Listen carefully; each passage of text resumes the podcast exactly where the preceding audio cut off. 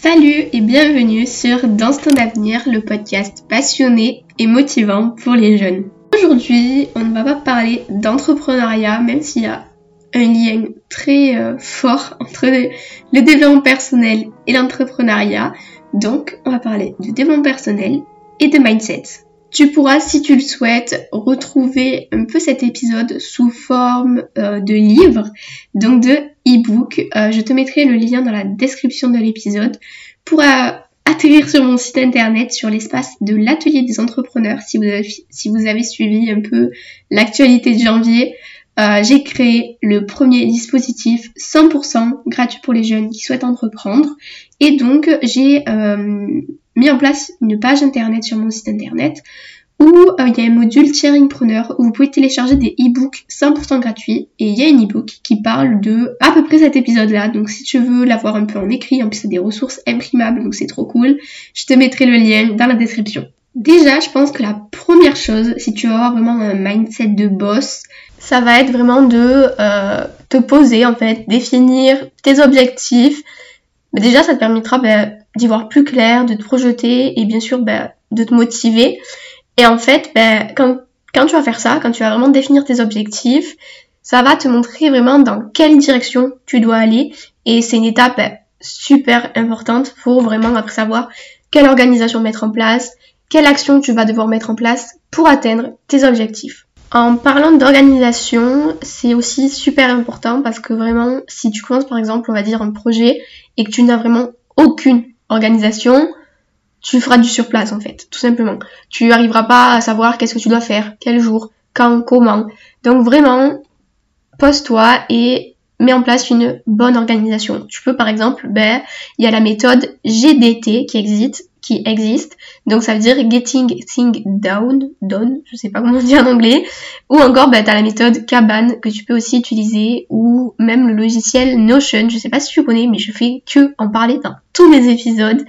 Notion, c'est une application logicielle qui est synchronisée avec tous tes appareils, genre que ce soit smartphone, tablette, ordi, tout.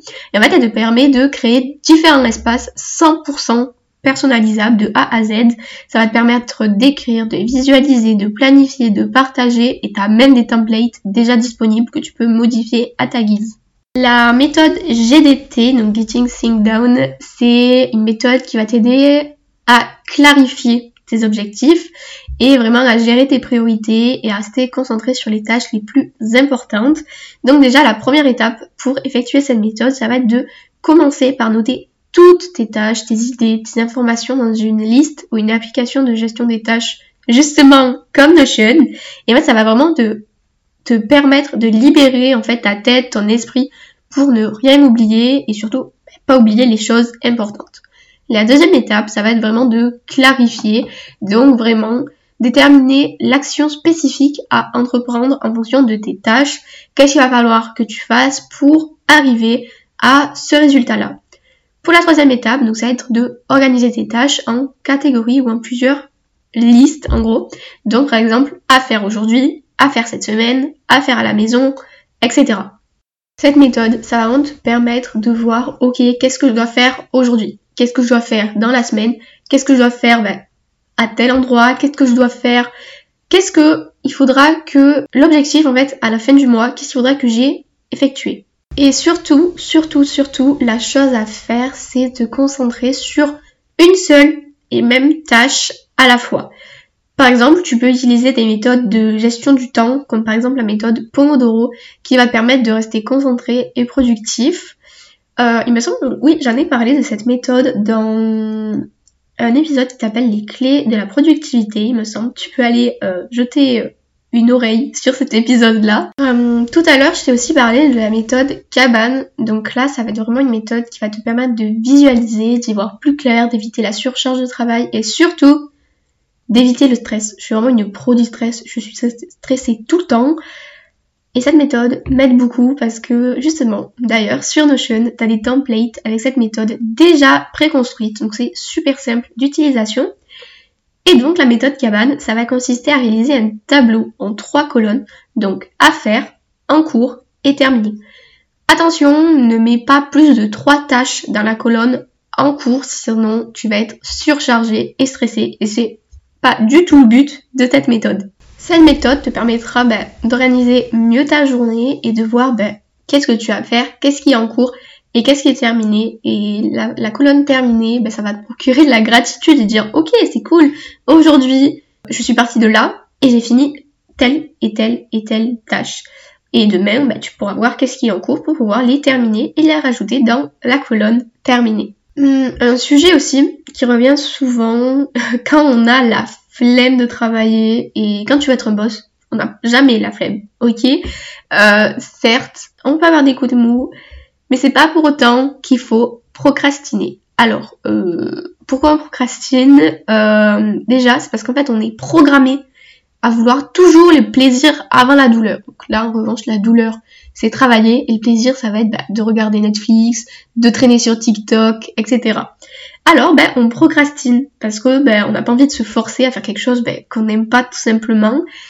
Alors, une petite astuce, vraiment, conditionne-toi dans ta tête et compte jusqu'à 5 et vas-y, go, tu te lèves de ton lit, ton canapé, et tu verras, une fois la tâche finie, tu seras fier de toi. Et là, ça sera le moment chill, Netflix, TikTok et tout ce que tu veux. Je répète et me répète souvent ces mots. Je pense que tu m'as déjà entendu dire ces mots-là, sinon euh, c'est que je l'ai pas assez répété. Mais je dis souvent dream, work, success, car c'est la réalité en fait. Tu dois rêver, travailler pour réussir. Donc, si tu veux réussir tes rêves, le mot, c'est travailler. Si tu veux quelque chose, tu l'obtiendras. Il n'y a aucun souci. Si tu travailles, il faut juste s'en donner les moyens et travailler. Si tu veux réussir et avoir un bon mindset, il te faut être motivé, visualiser, être positif car le plus attire le plus, travailler, s'en donner les moyens, croire en soi et surtout ne pas écouter les autres parce que c'est la chose la plus compliquée aujourd'hui dans notre société, c'est le regard des autres. Mais ça, stop, on s'en fiche, on les écoute pas, on s'en fout. Mets-toi dans de réelles conditions pour réussir et installe-toi une bonne routine le matin qui bah, te permettra de te sentir bien, d'être efficace et sans le moindre stress. Pour atteindre tes objectifs, la clé, c'est la visualisation. Pour ça, bah, tu peux réaliser un vision board. J'en fais un chaque nouvelle année. J'en ai fait un pour l'année 2024. Et en fait, bah, ça va être de réaliser un collage de tous tes objectifs de l'année illustrés sous forme de photos et euh, bah, d'accrocher toutes ces photos, par exemple, sur un cadre, sur un cadre en liège, sur une ardoise, ou même tout simplement de faire un collage numérique en fond d'écran pour ton téléphone ou ton ordinateur. Et à force de le voir, tu vas savoir quelle image et euh, redirectrice sur quel objectif et euh, ça va te permettre de vraiment te projeter et te dire ok ça c'est ma vie en 2025 j'aurais réussi tout ça en 2025 tu vas vraiment conditionner ton cerveau et visualiser la chose, ton objectif, etc. Moi je te conseille par exemple de faire plusieurs catégories. J'ai une catégorie objectif dans les études, une catégorie objectif perso, une catégorie objectif pro et une catégorie objectif création de contenu. Et voilà, c'est la fin de cet épisode. J'espère que cet épisode t'a plu. Merci d'écouter dans son avenir. Si tu aimes ce podcast et ces épisodes, n'oublie pas de l'évaluer et de t'abonner. Tu peux même mettre des petites étoiles sur Spotify ou encore un commentaire sur Apple Podcast. Ça me ferait super plaisir d'avoir ton retour. Tu peux également venir suivre Dans son avenir sur Instagram à dans son avenir.podcast. Et moi je te dis merci de ton écoute et à très bientôt sur Dans son avenir.